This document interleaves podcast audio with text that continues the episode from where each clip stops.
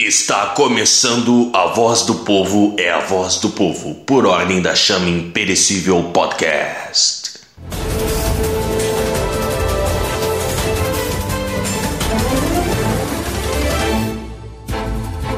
Começando mais um A Voz do Povo é a Voz do Povo por oferecimento de Ordem da Chama Imperecível. Agora o resumo do que aconteceu na semana, o que estava na boca do povo. Afinal de contas, Voz do Povo é a Voz do Povo.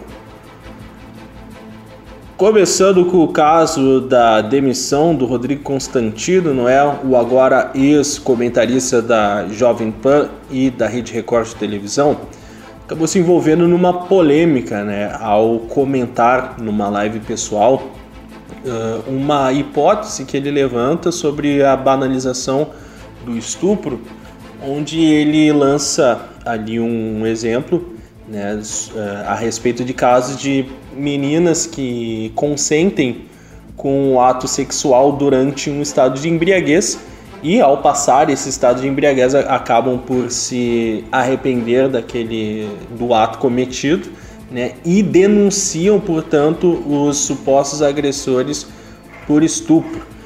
Então, o Rodrigo Constantino acabou fazendo esses esses apontamentos uh, no momento em que a voz do povo falava apenas sobre né, a, o caso de Mariana Ferrer, o polêmico caso que foi uh, altamente comentado nas redes sociais por conta de uma fake news lançada pelo site Intercept, que deixou a entender que a fundamentação da sentença que inocentou o acusado né, de, da Mariana de ter cometido estupro é, que ele teria sido inocentado por conta de um estupro culposo. Né? Então, isso é, é sabidamente agora uma fake news que foi inclusive admitido pelo próprio site. Mas, enfim, né, o absurdo gerado por essa famigerada expressão, agora famigerada expressão né, de estupro culposo, trouxe à tona a revolta de diversas pessoas nas redes sociais e então os comentários do Constantino, apesar de não uh, serem diretamente focados no caso da, da Mariana Ferrer, acabaram vindo em mau tempo. E parte do cancelamento atrelado ao agora ex-comentarista da Jovem Pan foi baseado num exemplo em que o comentarista utiliza a própria filha como exemplo. Né? Se a própria filha se envolvesse num caso em que as circunstâncias sejam a filha embriagada que consente com o sexo, após se arrepende e pretende denunciar o parceiro sexual daquela noite de aventura, o Constantino afirmou, portanto, que não denunciaria o envolvido né, nesse suposto caso diante dessas circunstâncias em que ele enquadra como banalização do que seria um estupro comum e conhecido pelo Código Penal. Comentário de Christian Nunes.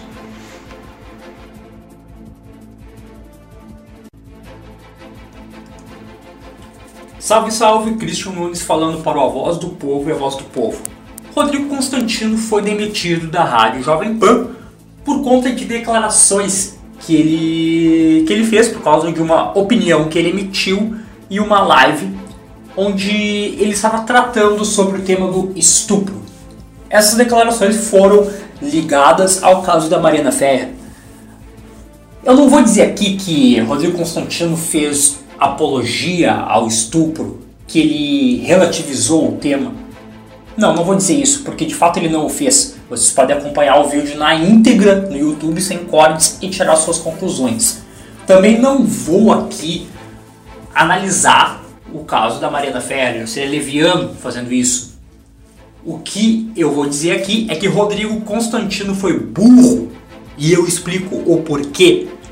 No vídeo, Rodrigo ele diz que não estaria falando do caso da Mariana Ferrer. Ele comenta sobre o caso, obviamente, ele comenta de maneira uh, leviana, ele de maneira bem rasa, né, por assim dizer. E ele diz que está comentando de maneira rasa porque ele não conhece o caso. Ele não, ele não, não estudou o caso. E que, a partir de determinado momento, o que ele estaria falando não era especificamente sobre o caso da Mariana Ferrer, mas ele usaria o caso como um gancho para emitir uma opinião, para falar de um assunto que ele já queria falar há algum tempo. E aí eu acho que o Rodrigo comete seu primeiro erro. Porque esse caso é um caso que gerou grande comoção, é um caso que em seu entorno é, havia muitos, há, há muito sentimento, muitas opiniões adversas. Então qualquer coisa que ele falasse sobre estupro, em especial depois de ter citado o caso, seria ligado ao caso. Não é isso, isso, isso era, era um risco muito, muito calculável. Que qualquer coisa que ele pudesse dizer que pudesse ser mal interpretada ou retirada do contexto seria ligada a esse caso. Era, tava na cara que ia dar problema, tava na cara que ia dar merda.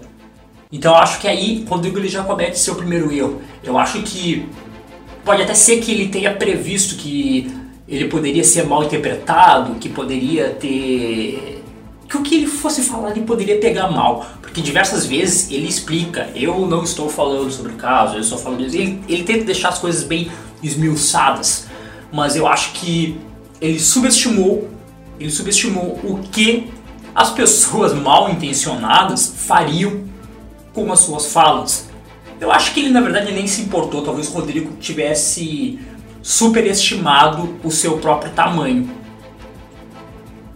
sabendo que suas declarações poderiam gerar uma polêmica, mas achando que não ia dar nada, que podia matar no peito. No vídeo em questão, Rodrigo Constantino ele apresenta uma problemática de que o termo estupro, o ato né, do estupro, ele estaria sendo relativizado. Né?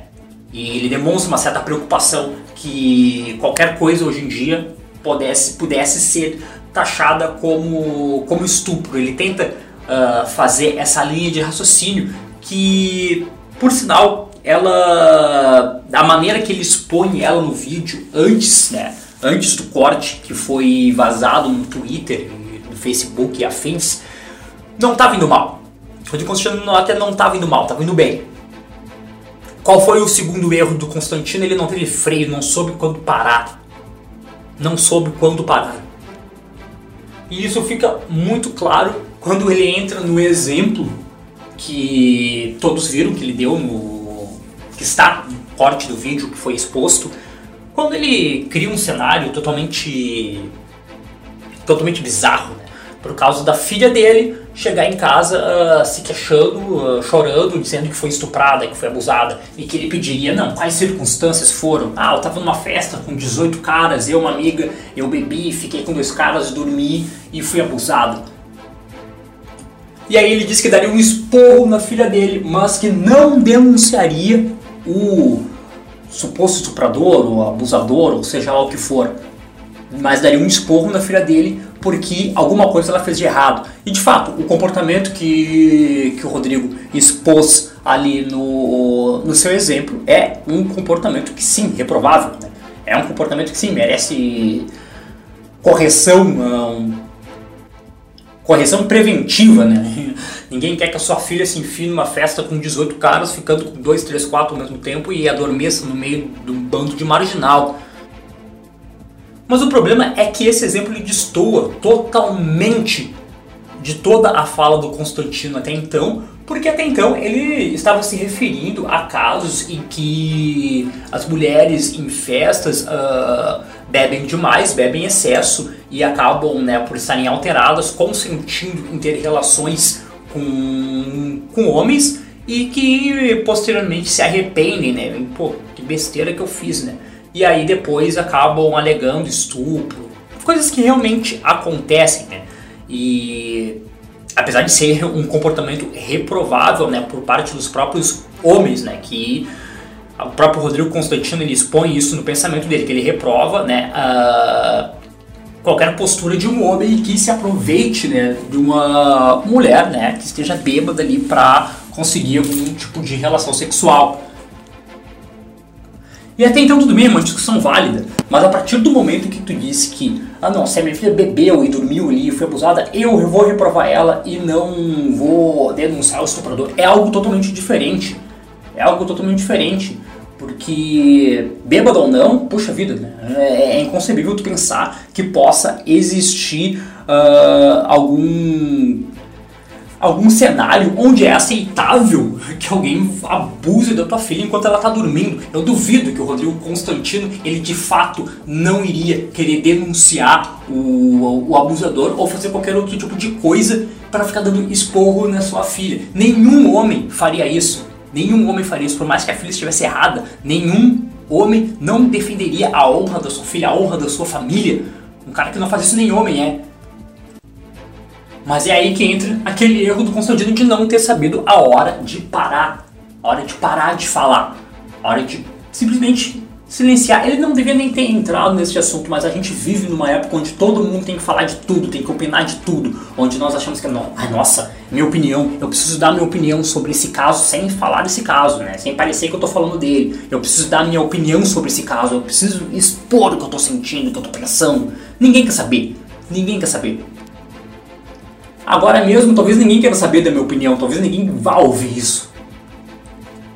Outra grande prova que o Rodrigo Constantino não soube a hora de parar foi que no final ele ainda, ele ainda conta aquela piadinha infame de que cu de bêbado não tem dono.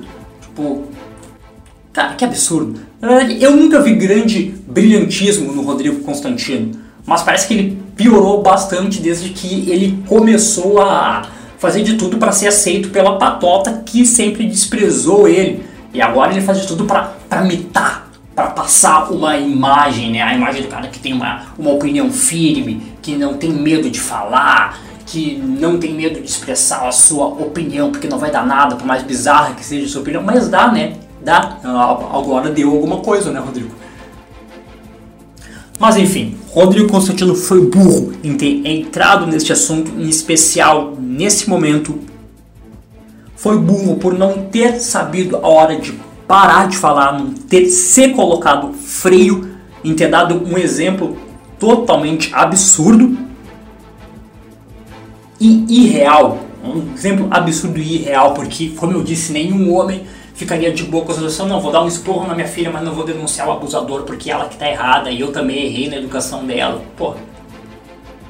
Mas é isso, infelizmente o Rodrigo Constantino é um produto, o produto de uma época onde todas as opiniões emitidas, elas, elas precisam ser subcolocadas entre lacradas e mitadas. É isso, meus amigos. Vamos pensar antes de falar, vamos refletir antes de falar, para ver se aquilo que nós vamos dizer realmente tem que ser dito.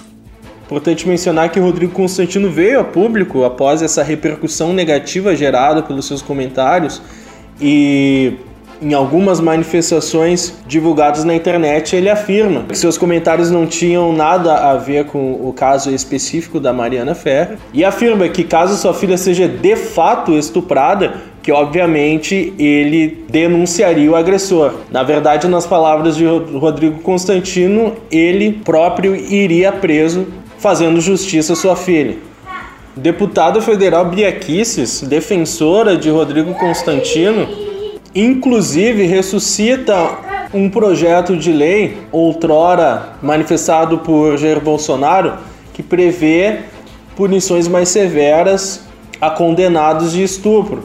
Punições essas que envolvem a polêmica castração química. Esse projeto de lei, emplacado por Biaquices, foi batizado como Lei Constantino. Ainda no caso de Mariana Ferrer, Humberto Guarizzi faz seus apontamentos jurídicos agora. Eu gostaria de fazer algumas pontuações na fala do Christian sobre o caso da Mariana Ferrer. E, e seriam mais de ordem técnico-jurídico, é, pois eu atuo, uma das matérias em que eu, em que eu atuo é justamente na área de violência sexual. Então, um dos pontos importantes de se perceber é a finalidade do processo penal. O processo penal ele busca, tanto quanto possível, aproximar-se da verdade dos fatos, para que um, uma pessoa não seja condenada injustamente. Existem mecanismos, então, processuais que, no caso de alguma dúvida, de alguma é, discussão que não esteja clarificada, demonstrada, a, ela beneficia o réu, de modo que ele seja absolvido. Porque um dos princípios que regem o direito brasileiro é, é justamente esse, né? Que na dúvida o réu ele será absolvido. Outro, outro ponto importante é que o processo penal ele não serve para investigar a vítima. Se por algum motivo a vítima vier a ser, é, a ser descoberto que a vítima fraudou o processo, mentiu, acusou injustamente uma pessoa, ela vai cometer crime e ela virará ré em outro processo, por outro delito. Mas neste processo de estupro, a Mariana ela é vítima e ela deve ser tratada como tal. E isso desimporta que a forma como ela age nas redes sociais, a forma como ela eventualmente possa estar se promovendo com esse assunto, ou qualquer coisa desse tipo, isso não interessa ao processo. Simplesmente não interessa ao processo. Então, pois bem, uh, outro ponto interessante é, é, que as pessoas não mudaram absolutamente nada, né? Então, as pessoas que antigamente liam um jornal ou ouviam uma notícia na, na televisão no rádio e espalhavam essa notícia é, sem checar dados, porque antigamente também havia uma impossibilidade de checar dados, são as mesmas que hoje, o comportamento humano não mudou, são as mesmas que hoje escutam alguma coisa e não checam a fonte e apenas reproduzem, compartilham. E a internet acaba proporcionando que isso tem uma grande proporção. Né? Alcança proporções assustadoras. Foi o caso desta, desta frase do estupro culposo, né? figura jurídica que não existe no direito penal brasileiro. É, muitas pessoas, isso espalhou com uma velocidade tremenda na internet, muitas pessoas compartilharam essa informação de que o judiciário havia absolvido ou tipificado a conduta do, do réu nesse processo como estupro culposo. Se eu não tivesse lido a sentença, eu não li todos os autos do processo, apenas a sentença, se eu não tivesse lido, eu ia duvidar. Duvidar grandemente disso. Porque é, uma, é um erro jurídico absurdo, que eu duvidaria que qualquer magistrado cometesse, qualquer promotor cometesse. Porque os promotores e os juízes, eles passam por um processo seletivo extremamente rigoroso. Extremamente rigoroso. E não cometeriam um erro pueril como esse. E não colocariam a própria reputação, a própria carreira em evidência, em risco, por conta de um de um réu qualquer. Então, eu, eu desconfiaria disso, se não soubesse de mais nada. Mas, enfim, é, as pessoas continuam tendo esse mesmo comportamento e espalham coisas sem checar as fontes. Pelo menos a internet hoje também nos dá as possibilidades de checar as fontes né? e, e tentar, na medida do possível, encontrar a verdade. E, e, bem, estupro culposo não está nos autos, no, enfim, nos autos não sei, mas na sentença não está. Eu não, não tive acesso aos autos, não, não, não li o processo. Mas na sentença não está presente, ele não foi, o réu não foi absolvido por conta de ser estupro culposo. Ele foi absolvido por ausência de provas, pela dúvida, porque não estava demonstrado com clareza que ele de fato cometeu o crime que ele foi pelo qual ele foi denunciado, que é estupro de vulnerável. Né? É equiparação, na verdade, que é aquele dispositivo que existe ali no artigo 417, parágrafo 1 do Código Penal. É, porque o estupro de vulnerável, como regra, é aquele cometido contra menores de 14 anos. É, então, o estupro equiparado é uma figura jurídica que equipara ao estupro de vulnerável, de menores de 14 anos, aqueles que têm enfermidade, deficiência mental, ou que, por conta de alguma substância, qualquer ou, ou qualquer outro motivo, qualquer outra causa, não poderiam oferecer resistência, que é o caso que a, a Mariana uh, alegou, que ela teria sido drogada, enfim, teria consumido alguma, algum, alguma substância ali, ou alguma bebida alcoólica conjugada com alguma outra substância, que teria feito ela ficar com sentidos uh, debilitados. Né? Porque o estupro normal ele pressupõe violência, violência física e grave ameaça. E não é o caso. Uh, então, assim, ó, como não se comprovou essa situação, não se comprovou que, que a Mariana houvesse uh, ingerido uh, alguma, alguma bebida a ponto de perder os sentidos ou tenha sido drogada, isso não ficou demonstrado, não ficou provado pela perícia. E não havia prova para enquadrar o, o réu neste artigo. Neste artigo. O estupro normal, como eu disse, normal entre aspas, né? Estupro clássico, ele pressupõe a violência e a grave ameaça. Então, isso é uma questão de técnica jurídica, que a maioria das pessoas não domina, né? simplesmente não domina. Então, como eu disse no, no, outro, no outro áudio, assim, as pessoas deveriam fazer algum, uma espécie de jejum de opinião. Né? Nós não sabemos as circunstâncias da maioria das coisas, então devemos falar daquilo que sabemos, daquilo que entendemos e no mais ouvir, ficar quieto, fazer um julgamento interior e até porque essas coisas não, diz, não dizem respeito absolutamente nada a nenhum de nós. Esse é um caso de um processo penal de Santa Catarina. Processos semelhantes a esse existem há centenas aqui no Rio Grande do Sul e não se ouve um pio sobre isso. E pela minha experiência jurídica, eu, eu noto que a grande maioria, a imensa maioria dos processos que envolvem violência sexual, eles envolvem crianças. Crianças. Crianças são vítimas de violência sexual muito mais do que mulheres. E muitas vezes, não poucas vezes, as mães acobertam a violência sexual ou até incentivam, prostituem seus filhos. E não é somente as meninas que sofrem abuso sexual, são as crianças, os meninos e as meninas. Esta é a imensa maioria dos processos. Então nós temos que ter um pouquinho de cuidado, buscar checar os fatos, buscar a realidade concreta, para não sair falando besteira por aí. Um forte abraço. O confrade Humberto Guarizi mandou uma pequena ressalva em relação aos seus apontamentos. Em um dado momento, ele referencia um artigo 417-A do Código Penal, na verdade, o artigo correto é 217A.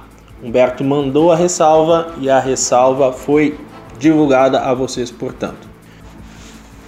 Acho que é importante mencionar agora o seguinte: o juiz do caso de Mariana Ferrer sabe que estupro culposo não existe. O promotor do caso de Mariana Ferrer sabe que estupro culposo não existe. A advogada de defesa de Mariana Ferrer sabe que estupro culposo não existe. O advogado do acusado e o próprio réu sabem que estupro culposo não existe. Mariana Ferrer sabe que estupro culposo não existe. E parece não saber que estupro culposo não existe é o responsável pela manchete do site Intercept, que acabou divulgando esse absurdo. A desinformação gerada por essa manchete só não é mais absurda do que a audiência do caso de Mariana. A própria postura do veículo de comunicação se manifestar a respeito da fake news propagada com este tal estupro culposo, ela denota má fé e uma notória falta de arrependimento, inclusive, do próprio veículo em divulgar essa falácia. Os dizeres foram os seguintes: a expressão estupro culposo foi usada pelo Intercept para resumir o caso e explicá-lo para o público leigo. O artifício é usual ao jornalismo.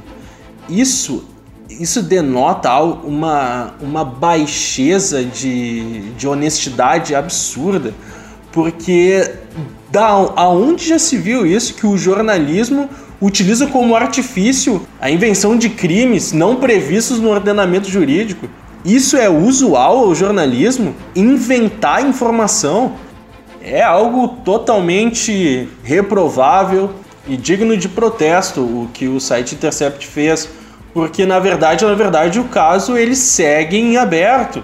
O fato do laudo pericial não ter comprovado que Mariana estava de fato embriagada e impossibilitada não dá certeza de que o acusado ele praticou o, o dito estupro de vulnerável. O, o, ordenamento jurídico brasileiro, a lei brasileira, ela segue o indúbio pro réu em todos os casos. E não seria diferente neste por conta da comoção nacional gerada em torno dele. O caso agora ele vai para a segunda instância e os desembargadores vão seguir, portanto, com o processo. Está tudo em aberto. Portanto, é de uma irresponsabilidade cabal desse site que só procura, na verdade, uma produção barata de sensacionalismo para poder vender alguns cliques. Girando o assunto, falemos agora sobre as eleições americanas que, que seguem aberto, porém com uma notória vantagem a Joe Biden, candidato democrata concorrendo à vaga de presidente dos Estados Unidos da América. A respeito das eleições americanas e da possível candidatura de Joe Biden, Humberto Guarizzi faz seus comentários. Aqui Humberto Guarizzi dando pitacos poucos certeiros para a voz do povo é a voz do povo. Nessa semana nós temos vivenciado aí toda a questão da eleição americana. E e eu não vou comentar propriamente sobre a eleição, eh, se há fraude, se não há fraude, se Trump vence, se não vence, porque isso é exercício de futurologia e eu não tenho sequer elementos para opinar sobre essa questão. Mas toda, toda questão envolvendo o, o Biden é, é um pouco preocupante, porque é notório o seu alinhamento com, com algumas agendas progressistas, e dentre elas o aborto. E, e por esse alinhamento com agendas progressistas, ele está muito próximo da China.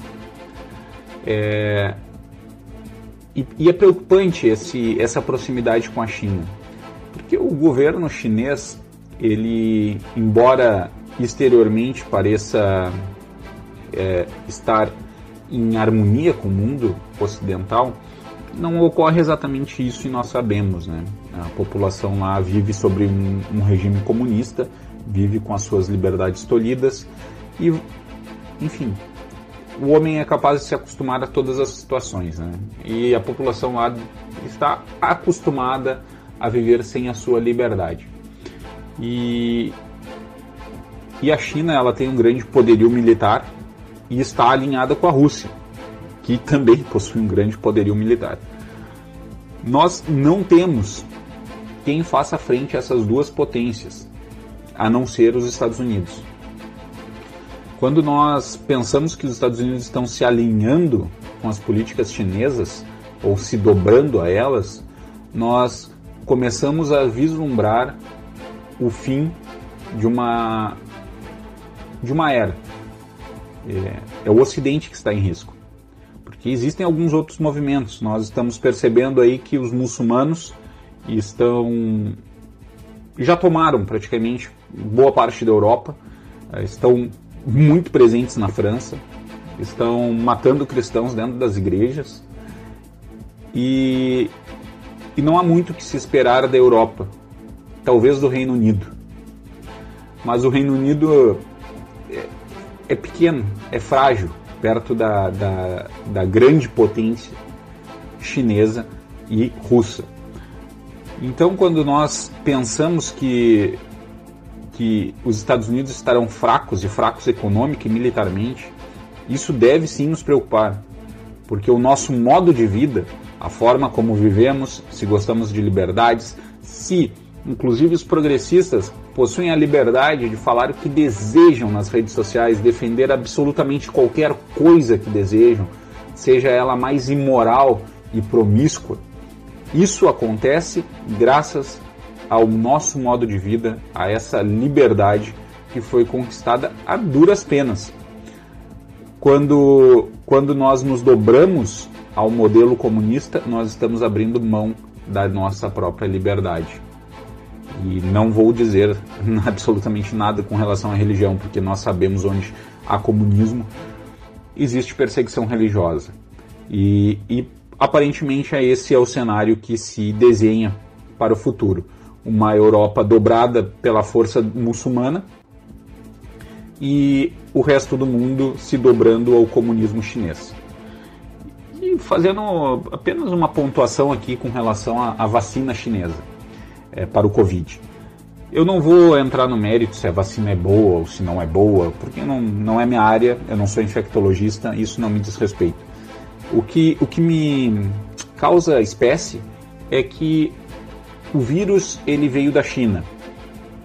E, e aparentemente a China, sendo o país mais populoso do mundo e com uma grande demo, demografia nas cidades, nas suas, uh, na sua zona urbana, teve um número de mortos bastante modesto se comparado com o resto da população mundial. Disso se, se, se pressupõe que ou eles escondem os números ou, uh, ou essa, esse vírus ele foi dissipado de forma controlada, né, quase como arma, bio, arma biológica. Então nós, partindo desse pressuposto, nós percebemos então que uh, a economia chinesa foi a única que cresceu no mundo, ou, ou, ou, pelo menos a que mais cresceu, porque todas as grandes economias tiveram um, uma queda expressiva no seu, no seu crescimento, e a chinesa não. Quando as ações e as bolsas começaram a cair, as empresas chinesas começaram a comprar, foi o caso da Azul aqui, compraram grande parte, grande quantidade das ações das, da, da, da Azul, empresa aérea aqui brasileira. Uh, ao par, a par disso, ainda existe uma vacina que veio da China. Né? E, e, bem, se eu não soubesse mais nada sobre essa história, somente esses quatro fatos me causariam grande estranheza e me, me ficaria, fariam ficar de cabelo em pé antes de tomar qualquer vacina. É, porque o vírus vem de um lugar, a economia mundial quebra por conta desse vírus, a única economia que se mantém forte é do local onde o vírus veio e milagrosamente essa, esse país da onde o vírus veio está vendendo a solução mágica para o problema do mundo, que é a vacina produzida no seu país. Isso é, é assustador, é assustador. Nós temos o dever de fazer frente à China. Isso é, é uma questão de sobrevivência. Se isso não ocorrer nos próximos anos, talvez esse século 21 não fique muito longe das mazelas e das desgraças que nós vivemos no século XX. Guerras virão, meus amigos. Guerras virão. Então é isso, meus amigos. A voz do povo e a voz do povo de hoje vai ficando por aqui. Para comentários e interações mais próximas conosco, siga no Instagram, arroba Ordem da Chama Imperecível. E para mais conteúdos como esse, procure no Spotify Ordem da Chama Imperecível. E assim seguimos em frente até a próxima. Voz do povo é a voz do povo. Tchau! A voz do povo é a voz do povo é um oferecimento de Ordem da Chama Imperecível. Ordem da Chama Imperecível, desde 2016 chutando o traseiro do demônio.